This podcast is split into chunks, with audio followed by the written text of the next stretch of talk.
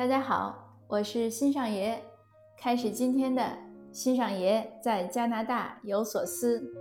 今天呢，想专门和您谈一下怎么复习雅思，怎样备考。呃，雅思呢，这个在我的听友和读友群中呢，是一个热门话题。可能很多朋友都要移民啊，或者留学。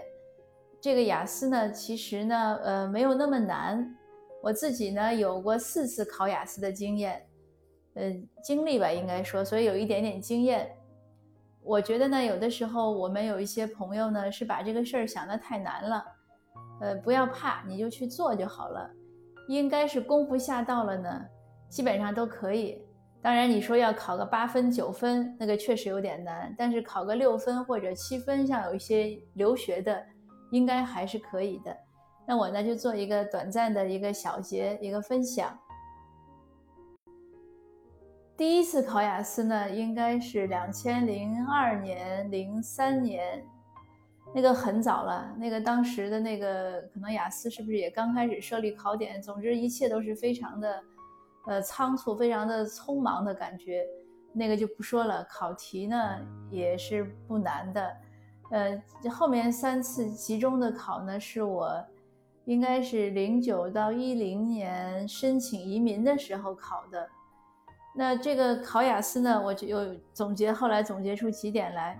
首先，你如果想要考了，决定要考了，第一件事情是给自己报一个雅思考试的名。我听过无数人都在跟我讲说：“哎呀，我先复习一下再报名。”那这个其中的一大半呢，后来这个愿望就付之东流了。所以你先给自己，现在都可以网上报名嘛？你可以把日期放在后面嘛？你大概给自己，我觉得一般定个三四个月就可以。为什么三四个月呢？因为你三四个月复习一下，应该能到了一个新的阶段。你也可以看一下自己的水平，也给自己一个就是段落一个一个小结嘛。要不然一直复习，觉得有时候也很疲惫的。所以一定要先给自己报个名，报了名，钱花了，你就有任务了。那报了名之后呢，你就按照日期。第二件事就是定计划，定计划特别特别重要。我的微信公号呢，专门可能写过好几篇，至少有两篇文章，就是关于定计划的。那第三步呢，就是监督自己执行。这也就是为什么我那个知识星球设置了打卡营，就是小密圈儿，因为就是我觉得很多人名也报了，计划也定了。他最后失败在哪儿呢？没有坚持，所以我就说，你一天一块钱，你来打卡，你监督自己，必须要完成计划。像我自己设置了这个打卡营之后呢，我也每天去打卡，这样呢，对自己也是个敦促。那具体的复习呢，我来分享一下，也是有一些小经验的。复习是这样的，呃，我建议呢，大家一定要报一个，呃。可以就是网课，就是一个全面的雅思复习的网课。因为我公号因为写过复习雅思的文章，经常就会有读友或者听友私信我问报哪个网课。其实哪个都行，我不建议您问我，因为我也不想打广告。第二呢，就是我那个经验已经是十十年以前的经验了吧？现在的那么多网课都如雨后春笋一般，你肯定能找到最合适的。所以一定要报个网课，报个网课的目的是什么呢？是要了解一下雅思的这个考题、题型、考点，当然还有基本的词汇量呀，这些这些，你跟着学一遍也是一个一个学习的过程。但是我认为更重要的就在于刷题，刷题现在出到了剑桥多少是十三还是十几？我当年的时候好像才到九吧，所以就是越出的多，你要学的越多。呃，我我原来好像是从剑六、剑四开始复习，那现在你们也许可以从剑六或者剑七，总之就是你倒推那么有可能六本书啊就够了，或者当然有时间越多越好了，一本书四套题，对吧？那你就挨着做，挨着做，呃，先先模拟考一遍，然后再每天精做一遍，你把这个一一套题至少做两遍下来。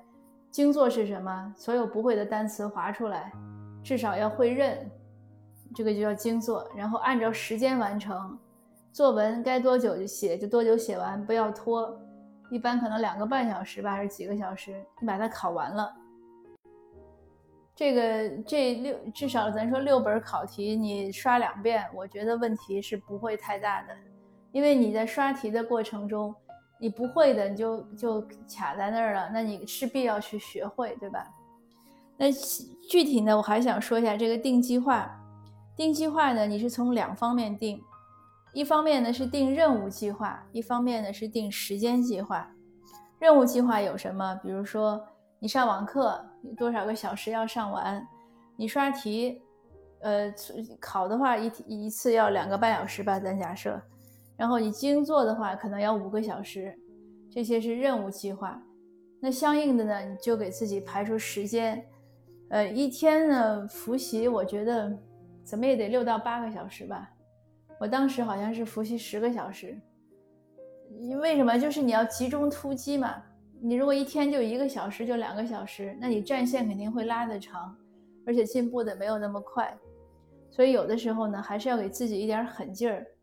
那有的人说我在上学或者我在上班，那也没问题。那一天挤出两三个小时、三四个小时，我觉得还是应该可以挤出来的。如果说你忙的一天只有就是一个小时都不到去复习。那你就对自己有一个分数，就有一个预期，就不要太太急，那就把时间延长。我当时复习的时候呢，在时间上呢，我非常有规律，因为这个可能也利于大脑的记忆吧。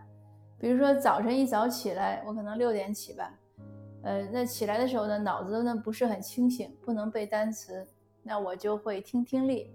听力大家要注意，你至少要听一个小时。就是你，因为雅思考试它听力是二十分钟，你不能只听二十分钟。我记得当时上辅导班的时候，嗯，就是讲说要听一个小时，要听熟了，就是你要练出一种条件反射。所以早晨这样听，那接着我就会有做题的时间呀，呃，精读的时间呀，背单词的时间呀，就是练习写作的时间啊，这些这些。所以你时间要有规律。那那个时候。周末呢，我也不休息。晚上下了班呢，我也去办公室再去上自习，就这样才能保证时间。但是我会留出一个多小时，晚上回来就是饭后呢，跟孩子玩那么半个小时、一个小时。然后晚上早点回来呢，就是给孩子洗澡，因为那阵儿我小孩还小，只有两三岁，应该是那个或者三四岁吧，就是要给他洗澡，跟他玩一会儿。那其他的时间呢？我基本上都是用来学习，所以时间一定要功夫一定要下到才行。然后就是用心。那听说读写，我自己的感受呢是听和读是最容易，因为它是个呃输入的过程嘛，是最容易出成绩，就是最容易提升的。所以我的听和读就是涨分涨得很快，三次考试。呃，当然还就是说要保持一定要足够的时间练。另外呢，就是你上网课的时候，他都会讲到多多少少少的一些考试技巧，你要用这个考试技巧。那我其实差的地方呢是说和写，因为说和写呢是个输出的过程，就是听和读呢其实是比较好蒙分的，那个因为它都是选择嘛。那说和写呢，就是个要拿真货的时候，就像你银行里有没有钱，你自己知道。你没有钱的时候，你拿不出来。虽然你可以，可能也可以显得有钱，就是听和听和读，我可能显得有钱。我考得好，那我考一个七点五，一个八分，最高的一次。那说和呃写就不行，写是最差的。写呢，我就是坏在这个词汇量上，因为词汇量少。但是写作本身对我不是个难题，比如说架构呀、思路呀，因为它写其实考几点，首先语法你不能错，然后就是你的这个它创意很重要，你所以有的时候他们有有的考生背文章，背文章呢，我觉得也没什么用，因为那个 idea 就是他创意大家都一样，你也没有好成绩。当然如果你很不会创意，那你就背一些嘛，到时候还有一点东西可以抓，对吧？词汇量是个硬伤，我后来还专门又去上了一次私教的课，但是词汇量就不行，因为像我小孩在这边读书也是，他小学毕业之后，像 beautiful 这种就是美丽，老师就不让在作文里写的，说这样的词就是低级词，你要用高级词。那到时至今日，我前天有一天看一篇英文文章，一个推荐信，有一个单词我就根本没见过，我去一查，人家就说的是一个好像绝佳、极好，所以他那个英语就是这个问题，他那个词汇量分级很严重，所以这是一个一个难点。那说呢，其实呢有一个窍门，就是这也是我去上辅导课得来的。当然，你本身很会说那就没问题，但是说它更重要的考的是你的思维，呃，你的礼貌程度，你的沟通能力。他他希望看到的是一个有沟通能力的一个热情的一个人，所以你从这种细节上下功夫。有很多中国考生吃亏在什么地方？表情没有表情，没有手势。呃，语气也很平淡，让人觉得不热情，很难进一步的说。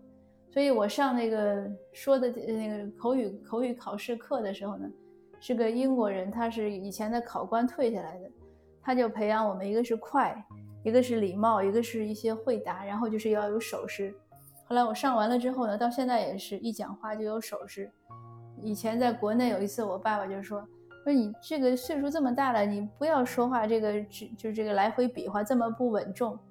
我说我说这是我花了三千块钱才学来的，因为你在国外，你看到他们讲话很少有站在那正正经经一一一纹丝不动的，所以这是一些细节。呃，你如果语言上本身咱也有个能力提升，另外就是从这种细节上，然后一定要多说 thank you。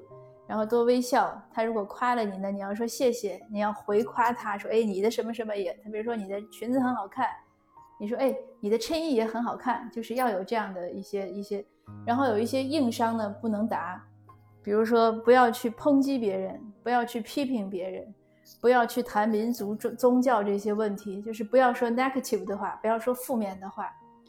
你像有的孩子说，人家说你为什么选这个专业，有的小孩说我妈给我选的。这就三分儿，就是不要说这样的，就是人家觉得你是个成年人了，应该会自己做主，而不是什么都依赖父母。所以很多这样的细节其实是丢分的。他们就讲说，如果你雅思考试是三分儿，那不是你的语言问题，一定是你的说的内容说错了。那还有说，呃，你爱不爱做家务啊？说我不爱做，为什么？因为我们家不用我做家务。那别人觉得，你看一个成年人，你连家务都不做，这有问题。因为他觉得你移民或者留学出去，他要一个健康的心理的，然后这样的一个人，要有积极的生活态度。你什么都不做，对什么都抱怨，对什么都不喜欢，都看不惯，呃，有那么挑那么挑剔，又那么 negative，他这样的人他不愿意要的。他觉得你到了之后会给他的社会带来稳定的隐患，所以大概就是这些细节。那你如果第一次考完试之后哪一门差呢？你可以再去找一些。单独的班去去补补课，呃，最后呢，我想强调的就是心态。你不管是什么原因去考雅思，或者去考英语，或者去考什么试吧，咱就说，你一定要把这个心态，不管你是主动的还是被动的，你都要调整为主动的。你不要觉得你在受苦，你在受罪，你不要觉得你牺牲了你的宝贵的什么休息时间、娱乐时间。来花在英语上，你如果你有这样的想法，一定考不好。你要很享受这个复习过程，你要从你的考题中，从你看到的那些东西内容中呢，能感受到很多有用的 information。你觉得，哎呀，这个东西我不知道，现在我懂了。你能感受到自己的进步，你能感受到对自己自律的这种喜悦。